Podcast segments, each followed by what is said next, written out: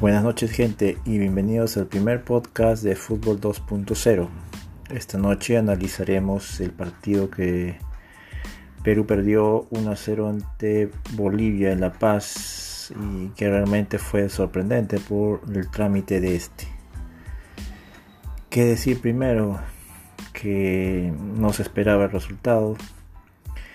Perú fue más en el campo durante todo el partido manejó bien la pelota, estuvo solvente en defensa y, es así que terminamos el primer tiempo 0 0. Ya en el segundo tiempo el partido continuó igual. Parecía que se podía sacar por lo menos un empate, sino el triunfo, hasta que expulsaron a un jugador de Bolivia, Vaca si no me equivoco.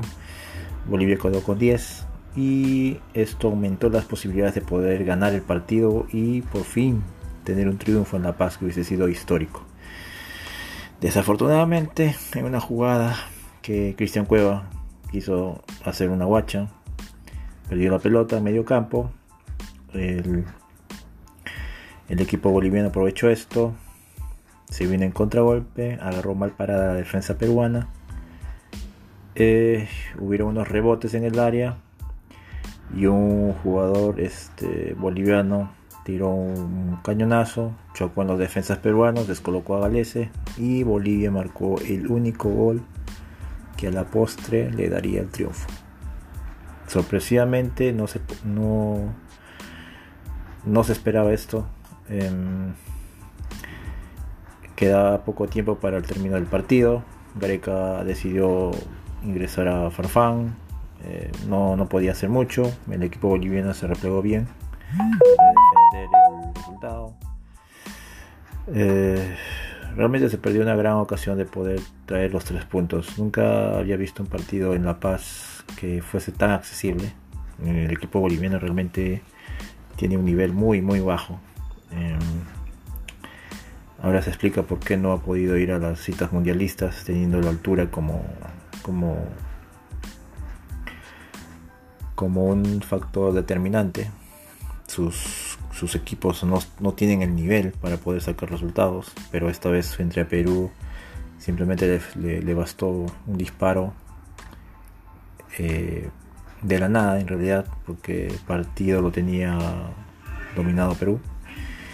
Y nada, se perdió el partido, ahora tienen que pensar en Argentina eh, esta semana que viene, en Buenos Aires, que va a ser más difícil aún se espera que el equipo pueda pararse bien en el campo como lo hizo contra Bolivia, pero esta vez ya consiguió un resultado.